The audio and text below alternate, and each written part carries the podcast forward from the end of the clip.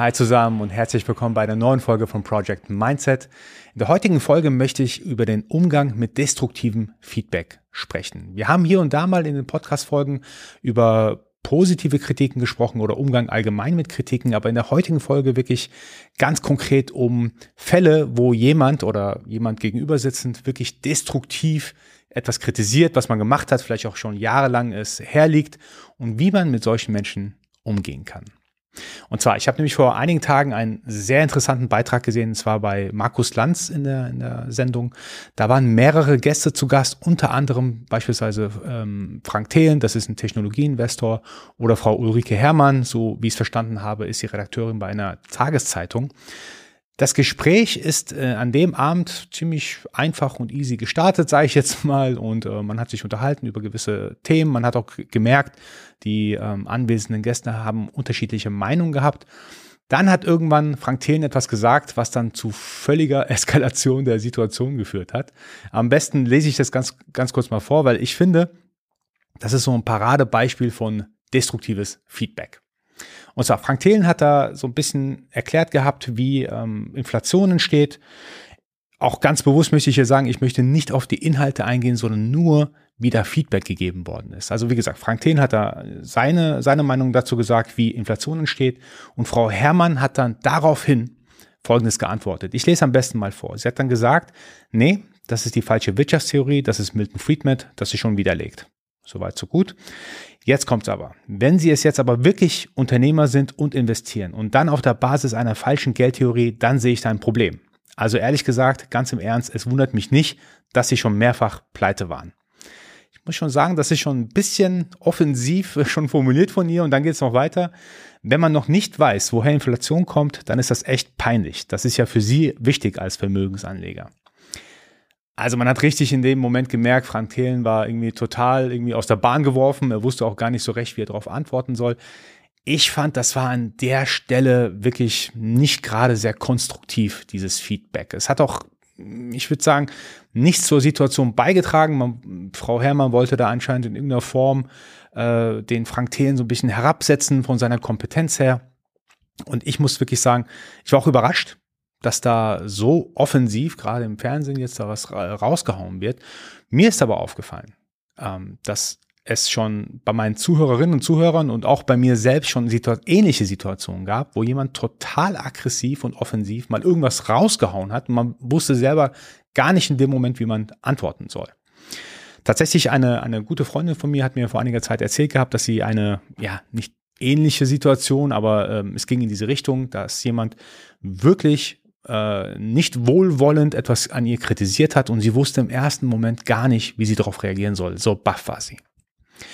Ich habe da meine, meine besondere Mindset-Strategie. Ihr wisst ja, ich spreche immer über meine Mindset-Tools. Ich habe da meine besondere Mindset-Strategie, wie ich in solchen Situationen auf so einen Angriff, sage ich jetzt mal bewusst, umgehe. Ich hatte nämlich einmal einen Fall, ich kann mich sehr gut sogar dran erinnern. Das ist auch ähm, ein bisschen her, aber es war wie folgt. Ich bin aus meinem damaligen Startup, bin ich rausgegangen. Wir haben uns entschieden, das so in dem Format nicht mehr weiterzumachen. Ich muss auch sagen, es war wirklich hart für mich. Es war zwar keine Pleite in dem Sinne, aber wir haben quasi äh, entschieden, dass wir nicht mehr weitermachen. Ich bin dann von meinem eigenen Unternehmen in ein anderes Unternehmen reingegangen hatte da eigentlich einen ganz guten Start und dann hatte ich in einer Diskussion mit jemandem, auch das war ein Meeting, hat dann eine Person gesagt, ja, hey, Resa, du hast es ja schon damals mit, den, mit der Produktentwicklung so in dem Format gar nicht geschafft. Wieso denkst du, dass du es jetzt mit den und den Produkten bei uns schaffen wirst? So, vor allen Leuten. Und dann denke ich mir, ja, der Typ, der möchte anscheinend so ein bisschen offensiv äh, was raushauen. Er, er, möchte sich vielleicht auch moralisch irgendwie über mich stellen. Er möchte meine, meine Leistungen, das heißt die vergangenen oder die, die aktuellen Leistungen so heruntersetzen, damit er beispielsweise besser positioniert ist. Und ich persönlich habe da immer so ein bisschen so einen Dreiklang, äh, was ich anwende, was ich tatsächlich anwende.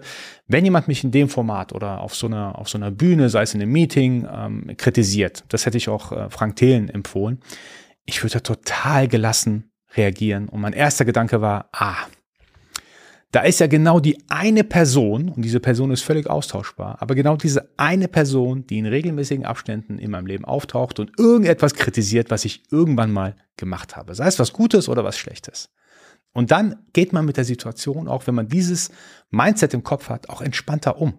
Ja, ist ja klar, alle paar Monate, alle paar Wochen oder einmal im Jahr oder was auch immer, kommt ja genau diese eine Person, die alles zu kritisieren hat, was man jemals gemacht hat. Und wenn man dann weiß, ah ja, eigentlich ist diese Person sogar austauschbar für mich im Kopf, sondern es muss einfach eine Person geben, die mich kritisiert, dann geht man entspannter an die Sache ran. Mein, mein nächster Schritt ist, dass ich immer, wenn so eine Situation passiert, auch mit offenen Karten spiele. Auch an Frank Thelen Stellen hätte ich gesagt, ja, hey, das ist passiert. Ich bin pleite gegangen äh, aus den und den Gründen und äh, das und das ist passiert, war alles legal, rechtlich in Ordnung und, und jetzt. Welchen Punkt willst du damit machen? Was hat das jetzt mit der heutigen Situation ähm, nämlich zu tun? Wieder gespiegelt auf meinen Fall. Ich hatte, ich hatte in dem Moment auch sogar gesagt gehabt, ja, stimmt, ich habe damals ein paar falsche Entscheidungen getroffen und daraus habe ich gelernt und dementsprechend werde ich jetzt bessere Entscheidungen hoffentlich treffen können ganz klar offen und transparent spielen, warum man denkt, äh, warum man heute besser entscheiden kann und was damals einfach schiefgegangen ist. Da nimmt man schon eigentlich äh, den, den Wind aus den Segeln, sagt man so schön. Man, man, man kühlt die Situation ein bisschen ab. Es gibt einige Menschen, die dann zwar noch weitermachen, aber die allermeisten entspannen sich dann auch wieder und merken dann, okay, hey, das war jetzt eigentlich unnötiger Stress, den ich gemacht habe. Und eigentlich hat er recht, aus Fehlern lernt man typischerweise. Sollte es dann dennoch weitergehen, dann würde ich persönlich, das ist mein dritter Schritt, zu einem Gegenangriff, zu einer Gegenoffensive sozusagen starten und auch wirklich, wirklich krass und direkt selbstbewusst äh, Gegenfragen stellen. Oder auch vielleicht, wenn jemand schon sich versucht, moralisch über mich zu stellen oder versucht, meine Leistungen ähm, herabzusetzen, dann würde ich jetzt zum Beispiel an Frank Thelens Stelle fragen, hey, ja, ich hatte ein, zwei, drei Pleiten, keine Ahnung, wie viel Pleiten er hatte. Wir haben so und so viele Mitarbeiter gehabt, wir haben so und so viel Lohnsteuer bezahlt, so und so viel Krankenversicherungsbeiträge, Rentenversicherungsbeiträge bezahlt. Ähm, wir haben Grundlagenforschung gemacht, wir haben Erfahrungen gesammelt. Was hast du eigentlich in dieser Zeit gemacht? Also wirklich, wenn jemand versucht, die Leistung herabzusetzen, nochmal die Leistung hm, zeigen, das und das ist passiert. Und jetzt sag du mal, was du in der Zeit gemacht hast. Und die Dame, ohne, ohne jetzt auf ihren Lebenslauf konkret geschaut zu haben. Ich vermute nicht, dass sie beispielsweise so viele Mitarbeiter wie der Frank Thelen hatte, über einen langen Zeitraum hinweg so viel Steuern bezahlt hat. Meine Vermutung. Und ähm, ich würde so einen Vergleich ungern tun, aber wenn jemand so aggressiv und so ja, auf nicht konstruktive Art und Weise versucht, Feedback zu geben, dann muss man eigentlich aus meiner Sicht ein bisschen dagegenhalten.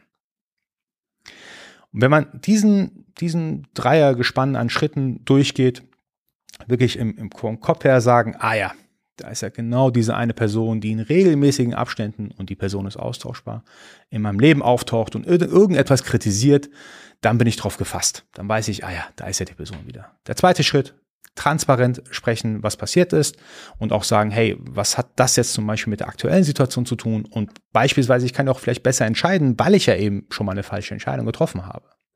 Und der dritte Punkt ist, wirklich zur Gegenoffensive starten, wirklich, wenn jemand versucht, mich herabzusetzen, dann ganz konkret sagen, ja, was hast du eigentlich in dem Zeitraum beispielsweise gemacht? Warum denkst du, dass du jetzt besser bist?